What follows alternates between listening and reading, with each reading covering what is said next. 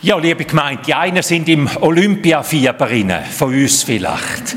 Die einen mehr und weniger, die anderen mögen es nicht mehr hören. Jetzt heute Morgen auch noch ein bisschen Einstieg da davon. Olympiade rund um die Tour. Wir hören und sehen Resultate. Wir sehen, hören und sehen Emotionen, großartige Leistungen, Tränen, Freude, Versagen, Enttäuschung. Alle setzen sie, die Sportlerinnen und Sportler, alles setzen sie auf eine Karte. Haben jahrelang auf den Höhepunkt hin trainiert und gelebt. Die einen vielleicht als Überflüger von ihrer Disziplin, die grossen Favoritinnen und Favoriten und dann sind es drei Sekunden im Rennen und fallen raus. Alles auf eine Karte gesetzt, alles weg. Die Hoffnung weg, Enttäuschung. Und auf der anderen Seite die, die noch vor wenigen Wochen gemeint haben, sie verpassen alles, vielleicht wegen einer Verletzung, wegen einer Krankheit. Wir haben die Geschichte mehrfach jetzt gehört. Auch und jetzt jubeln sie, stehen auf dem Siegespodest oben, können es nicht fassen, brüllen vor Freude wie ein kleines Kind. Sport ist ein Stück weit wie das Leben. Gewinnen, verlieren ist ganz nah beieinander. Und nicht immer sieht man, welches das wirklich Gewinnerinnen und Gewinner sind. Nicht aufs Erste, sondern erst am Schluss zeigt sich eigentlich, wer das Gewinnerinnen und Gewinner sind. Und schon sind wir ganz bei diesen Worten von Jesus, wo wir in der Lesung gehört haben, Wort aus der sogenannten Bergpredigt, wo einem fast ein bisschen Angst machen könnten. Aber eben, es es ist so, weil sie, weil sie halt auch so wahr sind. Wenn wir gehört haben in der Lesung, geht durch das enge Tor ein, denn das Tor, Türe zum Verderben ist breit, aber die Türe zum Leben ist ganz schmal. Es gibt viele und vieles, was uns verführt und vom Ziel abbringt. Und auch die, wo ständig Herr, Herr rufen, die, da ist nicht alles echte Frucht. Nein, ein guter Baum, sagt Jesus, ein guter Baum bringt gute Frucht. Aber in einem stimmt der Vergleich nicht. Wenn wir jetzt dort die Bergpredigt hören, die Worte, die einem eben fast ein bisschen Angst machen oder auch erschüttern können, in einem spielt der Vergleich mit dem, wahrscheinlich Film, aber sicher in einem nicht. Im Sport und in der Olympiade, da zählt nur der Sieg. Der vierte Platz ist eine Enttäuschung, oder? Auch wenn man 200 daneben ist. Der, der, zählt nicht mehr, der wird wie nicht mehr mitgerechnet, auch wenn es noch ein Diplom oder etwas gibt. Von dem wird nicht mehr gross geredet. Auch wenn der Weg, der Weg schmal ist von der Jesus-Nachfolge, dann sagt Jesus, all die, wo mir nachfolgen, die sind im Buch vom Leben eingeschrieben. Denen ihre Namen, von denen wird man eine Ewigkeit lang reden. Nein, es geht im Leben und in der Nachfolge nicht um eine Rangliste, wo nur die ersten drei zählen, sondern es geht darum, dass wir auf dem rechten Weg sind. Dass wir auf dem richtigen Weg sind und durch die richtigen Türen hineingehen und am Ziel ankommen. Die Bergpredigt von Jesus, sie ist uns überliefert im Matthäusevangelium, im ersten Evangelium, wenn wir im Neuen Testament aufschlagen, von Matthäus Kapitel 5 bis 7. Eine Predigt, die offensichtlich ganz eine besondere Wirkung hat. Hoffentlich hat meine Predigt nicht die Wirkung, wobei ich mir einen Moment lang überlegt habe, ob ich heute Morgen einfach eine Predigt kopieren und die von Jesus vorlesen. Mach es jetzt nicht. Ich lade euch ein, da die Heid zu lesen. Aber seine Predigt hat folgende Wirkung gehabt. Am Schluss, die letzte Vers heißt und sie entsetzten sich über seine Lehre. Sie entsetzten sich. Und doch hat die Predigt eine Wirkung gehabt, vielleicht eben gerade wegen dem, eine Wirkung wie kaum eine andere Predigt. Ich bitte euch herzlich nochmal, leset mal die drei Kapitel durch. Es geht wahrscheinlich weniger lang, wenn ihr eine Predigt von mir zuzulassen. Die drei Kapitel von Matthäus 5 bis 7. Der Name hat die Predigt nicht schwer zu erraten vom Ort, wo sie gehalten worden ist. Die erste Vers, die Einleitung, tut uns der Matthäus überliefern, wie, wie das, das war. Es heißt, er schreibt dann, Jesus, wo er die vielen Menschen gesehen hat, da ist er auf einen Berg aufgestiegen und wo er, und sagt dort angesessen und dann sagen die Jünger zu ihm angekommen und er hat sie gelehrt. Da sind Menschen, Massen, da sind die Jünger und da ist Jesus, wo lehrt wie ein Rabbi von der dortmaligen Zeit. In dem Sinn merkt man, ist eigentlich schon fast alles gesagt über, über die Bedeutung oder, oder über, über die Situation von dieser Bergpredigt. Es ist nicht ein politisches Programm für Regierungen und für Parteien. Wenn Jesus in dieser Bergpredigt sagt, wenn dich einer auf die Linkbacke haut, dann haben wir auch die Rechte an, dann ist das nicht ein Programm, wo als Regierungsprogramm müsste gelten auf dieser Welt. Jesus hat die Jünger gesammelt. Er hat das Volk gesehen und aus dem hat er die Jünger gesammelt und hat sie gelehrt. Also das ist nicht ein, äh, eben ein, ein, Weltprogramm.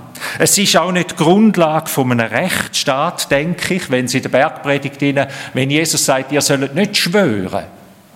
Sagt ja und nein, aber dort nicht schwören. Dann ist das nicht ein Programm, wo heißt, ich darf nie schwören. Man darf, man müsste schwören, den Eid ab, den Eid abschaffen auf dieser Welt. Das ist eben ein falscher, ein falscher Zugang. Jesus hat etwas anderes ausdrücken mit dem. Es ist Jüngerlehr. Er hat seine Jünger gelehrt. Er hat die Menschen gelehrt, die zu ihm gekommen sind und auf ihn gelassen haben als Gottes Sohn. Es ist ein Lockruf von Jesus Bergpredigt, ein Lockruf in die Nachfolge von ihm.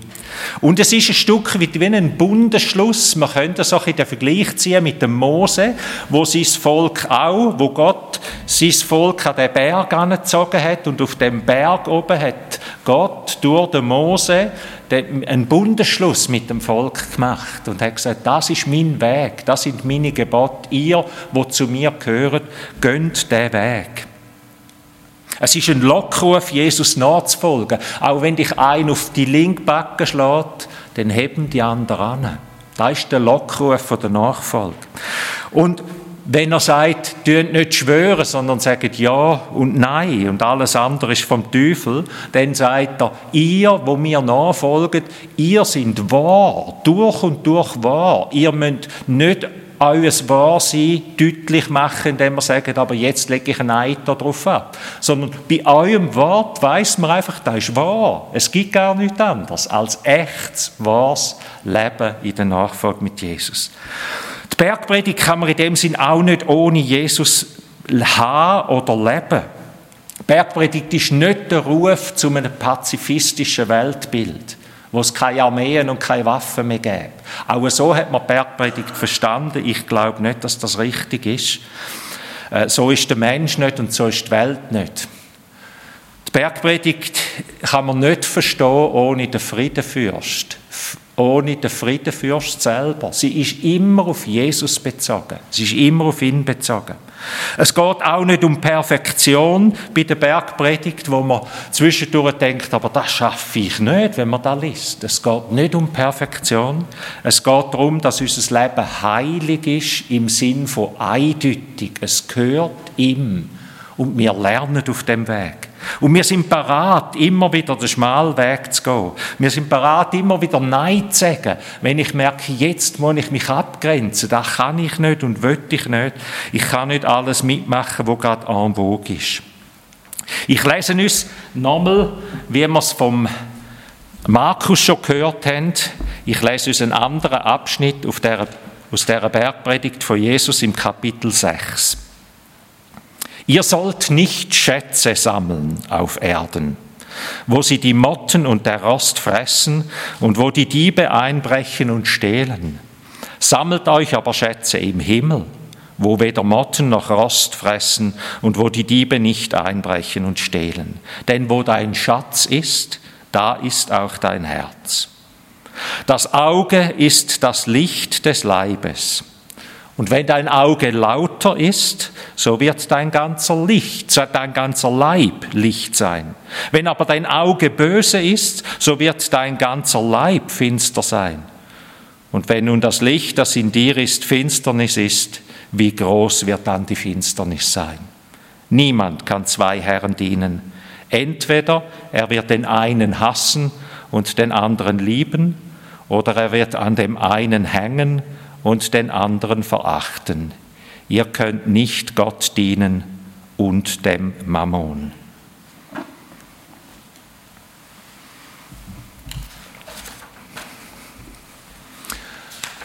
Ich hoffe, wir merken etwas, wenn wir die Worte hören, von dem, dass die Leute entsetzt?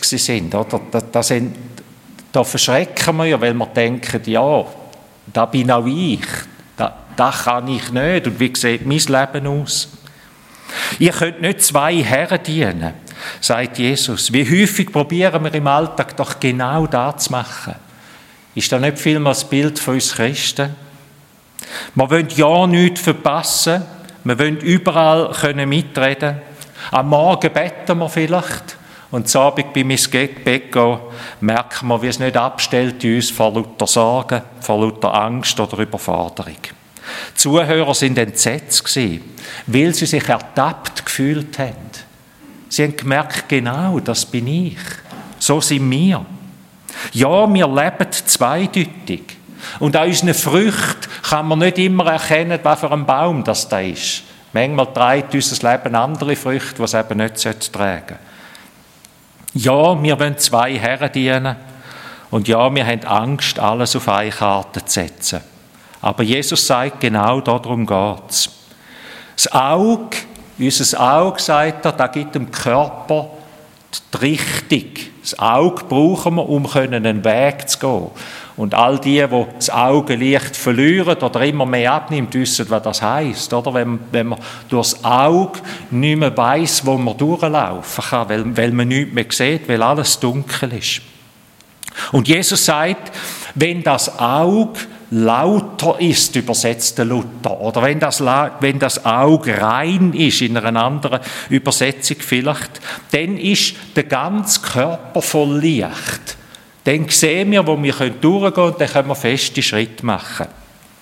Das Wort lauter da meint eigentlich ein Blatt, das man nimmt und faltet tut, einfaltsmacht, einfältig. Das ist einfältig. Da, da ist irgendetwas anderes. Oder? Das ist einfältig. Jesus sagt, unser Auge müsste einfältig sein. Ganz einfach. Einfältig hat ja so etwas Abschätziges, oder? Ja, so ein bisschen, ja, ist ein bisschen einfach gestrickt. Aber so müsste man sein vom Glauben her gesehen. Einfältig, eine gerade Linie, ein eindeutiges Leben. Da meint das Wort. Und Jesus braucht jetzt das Bild und sagt, und so geht es eben nicht nur mit dem Körper, also wenn der Körper klar, das körperliche Auge klar sieht, was durchgeht, dann kann der Lieb Schritt machen. Und so sagt Jesus, so ist es mit dem Herz. Wenn unser Herz einfältig ist, eindeutig ist, dann wird auch unser Leben, unser ganzes Leben, unser ganzer Lebenswandel eindeutig sein. Und vielmal probiert unser Herz zweideutig zu sein, zwei Herren zu dienen. Da, wo Jesus dann nachher aufnimmt. Und unser Herz wird dann dunkel, wenn es probiert, Güter zu sammeln. Jesus geht jetzt auf das, auf die Schätze der Welt, auf Güter, wo die Welt gibt. Wenn unser Herz darauf aus ist, auf irdisches, auf irdisches Glück, auf irdische Güter, wenn wir die sammeln, dann wird unser Leben, dann wird, dann wird unser Leben dunkel werden. Weil dann immer etwas zwischendrin steht. Es ist dann nicht mehr einfältig. Es, ist dann immer, es sind dann immer mehrere Sachen. Wo die Israeliten in der Wüste äh, durch die Wüste gelaufen sind, da wird uns die Geschichte erzählt, sie hätten jeden Tag können Manna essen, sie hätten jeden Morgen wie einen Tau vorgefunden, wo, wo sie genährt hat wo sie davon haben können leben und wo sie das am Anfang gesehen haben oder dann also mal ein bisschen mitbekommen haben, die Schlauen unter ihnen gedacht, dann füllen wir jetzt aber heute morgen alle Krüge, oder? Und dann haben wir genug für die nächste Zeit. Und dann heißt es, und alles sei faul geworden. Es hat nur für einen Tag gelangt. Denken wir an den Bauer, wo Jesus im Gleichnis erzählt, wo schöne, grosse Schür baut, weil er so eine gute Ernte hat. Und am Abend sitzt er vor dem Feuer in seiner Stube inne und sagt, jetzt musst du endlich keine Sorgen mehr haben. Endlich keine Sorgen mehr. Die Schüren sind gestoßen voll für die nächsten Jahre. Lange das noch. So viel gesammelt, das lange für immer. Und Jesus sagt, du Narr, heute Nacht wirst du sterben und dann? Ist dein Herz eindeutig? Ist dies und mein Herz eindeutig? So ganz klar? Oder ist es mehrdeutig? Wo hängt unser Herz an falschen Gütern? Und wie könnte ich etwas von dem, an dem ändern, wenn ich das merke? Dass mein Herz eigentlich gezogen ist und getrieben ist von anderen Sachen. Vielleicht hilft wieder das Bild vom Sport. So wie man einen Muskel trainieren muss, dass man, dass man ihn brauchen kann, so braucht auch unser Herz Training. Und Training heißt immer ein bisschen ans Limit gehen oder auch einmal ein bisschen übers Limit gehen. Oder wenn ein Sportler, eine Sportlerin trainiert, dann ist ja das nicht einfach ein bisschen flattieren. Das ist Anstrengung. Das ist auch dort und da ans Limit und übers Limit gehen. Unseren Herzmuskel muss man auch trainieren. Der, der Muskel, wo, wo sich gewöhnt ist, zu sammeln, Krüge zu sammeln, um das Leben zu sichern, den muss man trainieren, dass er auf da nicht mehr, dass er wie nicht mehr auf das ausgerichtet ist. Und das Training da heißt geh. Das Training heißt geh, gib. Nur wenn du dich immer wieder trennst von diesen Gütern, immer wieder gibst, nur dann können wir auch lernen, dass uns da nicht in Beschlag nimmt. Und geh nicht im Sinn von, ich muss alles weggehen und einfach in der Armut leben und in der, in der Einsamkeit, sondern einfach immer wieder trainieren, ich will mich lösen. Ich will jetzt bewusst etwas geben von meiner Zeit, von meiner Kraft. Ich will meine guten Jahre geben. Ich will meine, meinen Lebensabend geben. Ich will, ich will lernen zu gehen. Und gehe auch nicht als Opfer im Sinn von, ich muss mir gute Werke sammeln. Ja, nicht so. Ich muss Gott etwas beweisen. Sondern ich weiß, ich muss mein Herz trainieren. Ich muss mich immer wieder von den Sorgen, von den Gütern, von dem, was mich in dem Leben in Beschlag nimmt, ich muss mich immer wieder können lösen von dem. Das ist nicht der Ruf zu einem asketischen Leben. Bergpredigt ist in einer gewissen Zeit von der Kirchengeschichte so missverstanden worden, dass man den Eindruck hat, das kann ja gar niemand leben. Und da muss auch niemand leben, sondern müssen nur die leben, die für das berufen sind, die, die in ein Kloster gehen. Die können das leben und wir müssen das wie nicht leben. Nein, um da geht es nicht. Unser Herz muss lernen, sich immer wieder zu lösen. Von diesen Schätzen auf dieser Erde. Gott will, dass unser Herz aber nicht schatzlos ist sondern Jesus redet von Schätzen, die wir sammeln sollen. Er sagt, sammlet die Schätze vom Himmel. Er nimmt uns nicht die Freude am Leben, er gibt sie uns. Von den ersten Christen haben wir gelesen in den letzten zwei, drei Sündig, wo wir uns dem Heiligen Geist, der Frage nach dem Heiligen Geist gewidmet haben. In der Apostelgeschichte heißt es, sie sagen, zusammen in Freude und Schlichtheit vom Herzen. Da ist nochmal der gleiche Gedanke drin. Sie sind in einer Schlichtheit zusammen und haben den Weg von der Nachfolge, haben das Evangelium, das Gehören zu Gott miteinander teilt und das ist Freude. Sie waren in Freude besammen. Wir sollen Schätze sammeln, aber wir sollen himmlische Schätze sammeln. Gott wird sie uns geben, die Schätze, die Freude, die Fülle vom Heiligen Geist. Auch da die Frage, ist dein Herz voll Schätze? Wir haben gelernt miteinander, wie viel mehr wird der Vater im Himmel den Heiligen Geist geben, die ihn darum bitten. Bitt Gott, dass dein Herz voll ist von himmlischen Schätzen. Niemand kann zwei Herren dienen. Aber auch da, Jesus ruft nicht zur Selbstkasteiung auf und er ruft nicht zur völligen Armut auf. Er ruft nicht aus, auf dazu vom völligen Verlust von allem, was wir haben, sondern er ruft zur Liebe auf. Niemand kann zwei Herren dienen, entweder wird er diesen hassen und jenen lieben. Liebe oder hassen ist Thema. Er ruft zur Liebe auf, dass man den Vater im Himmel liebt. Völlige Hingabe und völlige Erfüllung, das ist Liebe, oder? Liebe ist Hingabe und gleichzeitig Erfüllung. Wie trainiert man Liebe? Meine Erfahrung ist, dass Liebe geweckt wird durchs Anschauen. Durchs Anschauen wird Liebe geweckt. Durchs Zusammensein mit jemandem. Durchs Staunen, durchs Hören, durchs Kennenlernen. Durchs Binenanziehen. Die Liebe zum Vater wird geweckt, wenn unser Herz, unser Herz immer wieder ihn anschauen tut. Im persönlichen Gebet, bei uns die im Gottesdienst, im Singen miteinander, wo wir einfach ihn anschauen wollen, mit diesen Worten uns beschenken lassen und ihn anschauen, im Lesen von seinem Wort, im Losen von seinem Wort. Liebe. Liebe wächst, wenn wir Zeit haben füreinander, wenn wir Prioritäten setzen. Liebe braucht Eindeutigkeit. Das Gegenwort wo Jesus braucht zum Thema Liebe oder zu der Eindeutigkeit ist das Wort Heuchler. In der Bergpredigt kommt das Wort mehrmals vor und sagt das andere, das Gegenteil quasi oder das Gegenwort ist Heuchler. Ein Heuchler ist nicht eindeutig. Der hat wie zwei Seiten.